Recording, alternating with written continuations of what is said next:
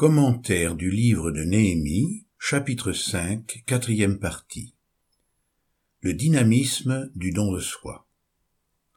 Versets 14 à 19.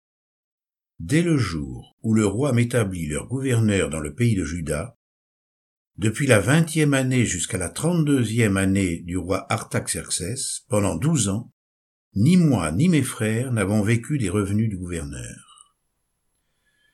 Avant moi, les premiers gouverneurs accablaient le peuple et recevaient de lui du pain et du vin, outre quarante cycles d'argent. Leurs serviteurs même opprimaient le peuple.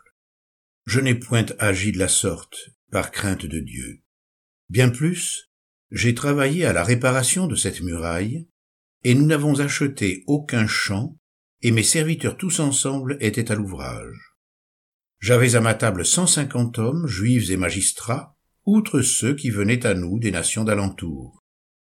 On m'apprêtait chaque jour un bœuf, six moutons choisis et des oiseaux, et tous les dix jours on préparait en abondance tout le vin nécessaire. Malgré cela, je n'ai point réclamé les revenus du gouverneur, parce que les travaux étaient à la charge de ce peuple. Souviens-toi favorablement de moi, ô mon Dieu, à cause de tout ce que j'ai fait pour ce peuple. Les insuffisances et la pauvreté ne sont pas des obstacles à l'amour et à la générosité. Pensons aux Macédoniens. Quoique très éprouvés par des tribulations, leur joie débordante et leur pauvreté profonde ont produit avec abondance de riches libéralités. 2 Corinthiens chapitre 8 verset 2. Leur don d'eux-mêmes a produit bien des largesses. L'apôtre Paul en tire une instruction qu'il confirme par cette promesse celui qui fournit de la semence au semeur et du pain pour sa nourriture, vous fournira et vous multipliera la semence, et il augmentera les fruits de votre justice. 2 Corinthiens chapitre 9 verset 10. Ce qui est livré, semé, donné, abandonné, ne reste pas sans fruit. Le grain de blé qui tombe en terre et qui y meurt produit des grains en abondance. En vérité, en vérité, je vous le dis, si le grain de blé ne tombe en terre et ne meurt, il reste seul, mais s'il meurt, il porte beaucoup de fruits. Jean 12, verset 24. Il y a un dynamisme de la prodigalité qui jaillit du sacrifice de soi. Il est essentiel, si l'on désire servir Dieu et son Église, de comprendre cette vérité et de s'organiser de manière à pouvoir vivre ensemble en se soutenant afin qu'il n'y ait pas de pauvreté parmi le peuple de Dieu. Ceci n'est pas un rêve idéaliste.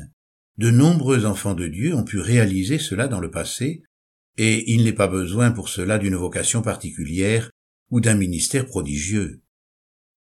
Mais en réalité, le grand obstacle est l'égoïsme, qui, hélas, reste un écueil important dans la vie d'un grand nombre de croyants jusqu'à se manifester sous forme d'avarice. N'oublions pas que l'Écriture dénonce cela comme une idolâtrie liée à Mammon, un faux Dieu.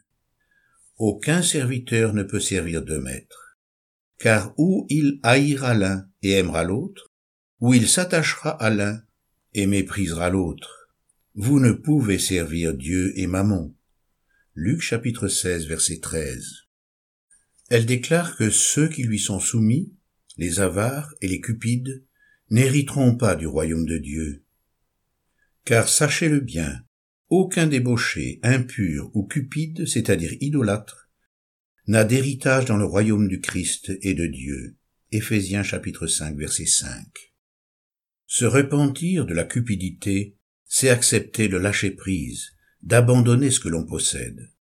Alors peut se manifester dans le cœur ce fruit de l'Esprit Saint qui est don de soi. Nul ne disait que ses biens lui appartenaient en propre. Cependant, il faut bien constater qu'un individualisme aujourd'hui croissant s'empare des croyants à tel point que la notion biblique du corps disparaît de plus en plus de leur conscience. L'expression nous allons à l'église, si courante dans la bouche des chrétiens à propos de leur programme du dimanche matin, ne trahit-elle pas bien souvent leur conception limitée de l'église?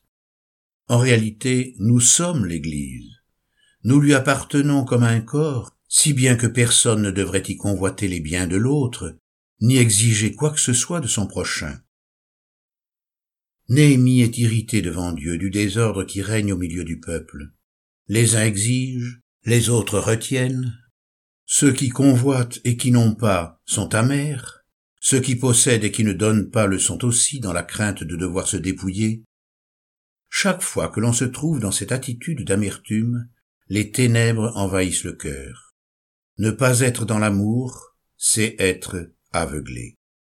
Celui qui a de la haine pour son frère est dans les ténèbres. Il marche dans les ténèbres et ne sait où il va parce que les ténèbres ont rendu ses yeux aveugles. 1 Jean chapitre 2 verset 11. Lorsque nous nous fermons à l'amour, nous sommes dans l'obscurité et nous chercherons parfois nos fruits en vain. Il en est de même quand la préoccupation du succès de notre travail l'emporte sur l'amour qui doit l'inspirer.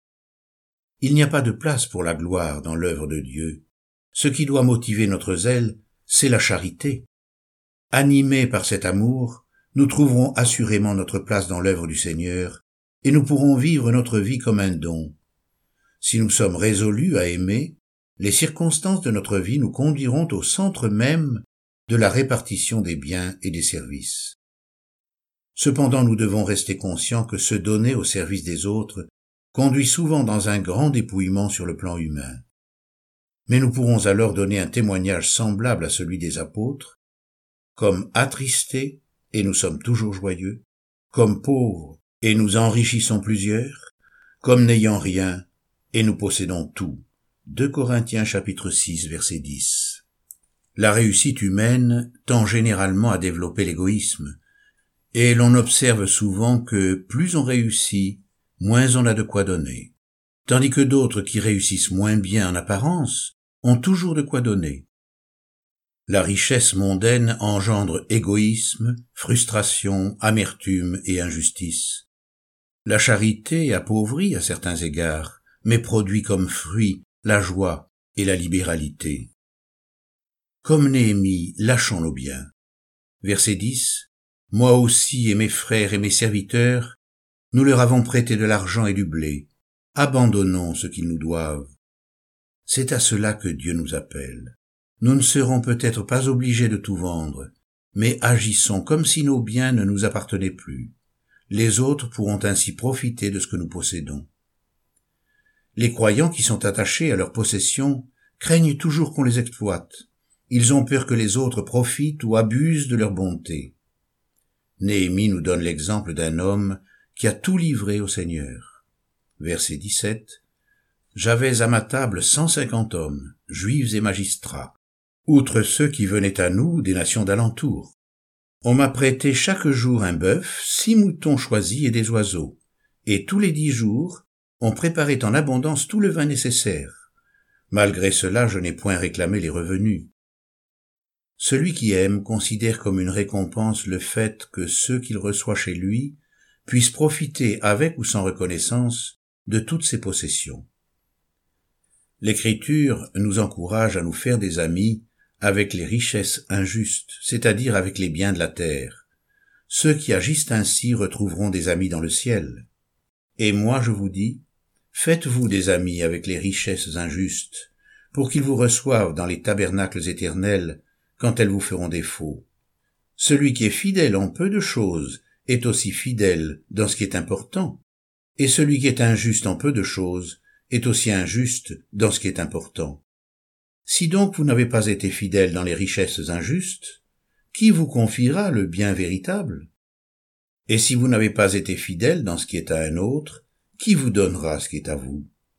Aucun serviteur ne peut servir deux maîtres car où il haïra l'un et aimera l'autre, ou il s'attachera à l'un et méprisera l'autre, vous ne pouvez servir Dieu et Mammon.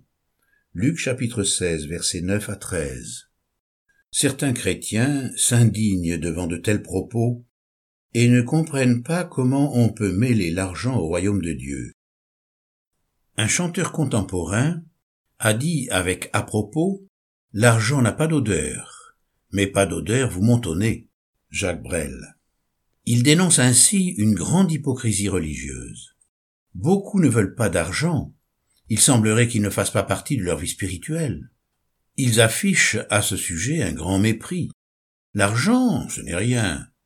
Comment imaginer alors la possibilité de se faire des amis par le biais d'une chose aussi abjecte? Ils poussent le mensonge jusqu'à exiger que leurs amis les aiment d'une manière désintéressée. C'est là l'avarice que Jésus lui-même a dénoncée. Et moi je vous dis, faites-vous des amis avec les richesses injustes pour qu'ils vous reçoivent dans les tabernacles éternels. Jésus précise que nous retrouverons ces amis dans les tabernacles éternels.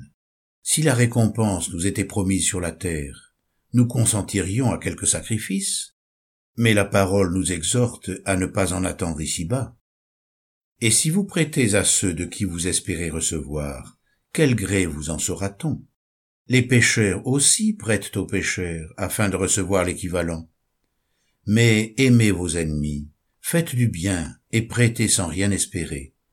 Votre récompense sera grande et vous serez fils du Très-Haut, car il est bon pour les ingrats et pour les méchants. Luc chapitre 6, versets 34 et 35. Le mystère de l'amour et de la générosité est devant nous. Il y a là tout un plan, tout un programme.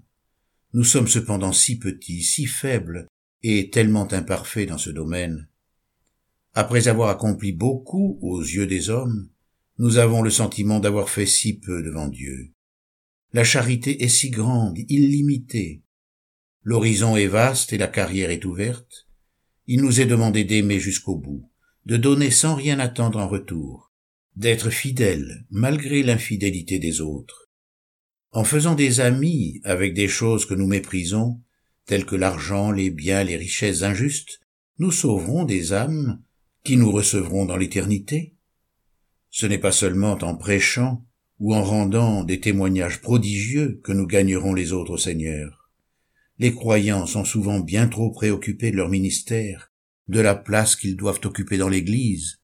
Ceux qui sont animés d'un tel souci sont les moins actifs et créent le plus de problèmes. Nous prêtons tellement le flanc aux insultes et aux critiques par notre hypocrisie. Le monde discerne fort bien ce qui se passe dans l'Église. Si nous ne voulons pas être critiqués par lui, il est indispensable que nous vivions dans l'Église comme Dieu désire que son peuple y vive. Ce qui doit régner au sein du peuple de Dieu, c'est bien l'amour. À ceci nous avons connu l'amour, c'est qu'il a donné sa vie pour nous. Nous aussi, nous devons donner notre vie pour les frères. 1 Jean chapitre 3 verset 16.